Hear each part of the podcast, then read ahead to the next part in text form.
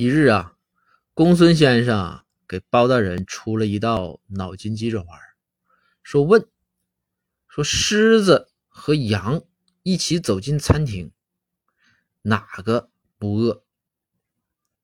包大人就问呐，说这你有没有什么提示啊？公孙先生就说说没提示，就这一个题干，你猜吧。包大人说：“你连提示都没有，我这上哪猜的？猜去？就好像你问我张三李四进餐厅哪个饿，我。”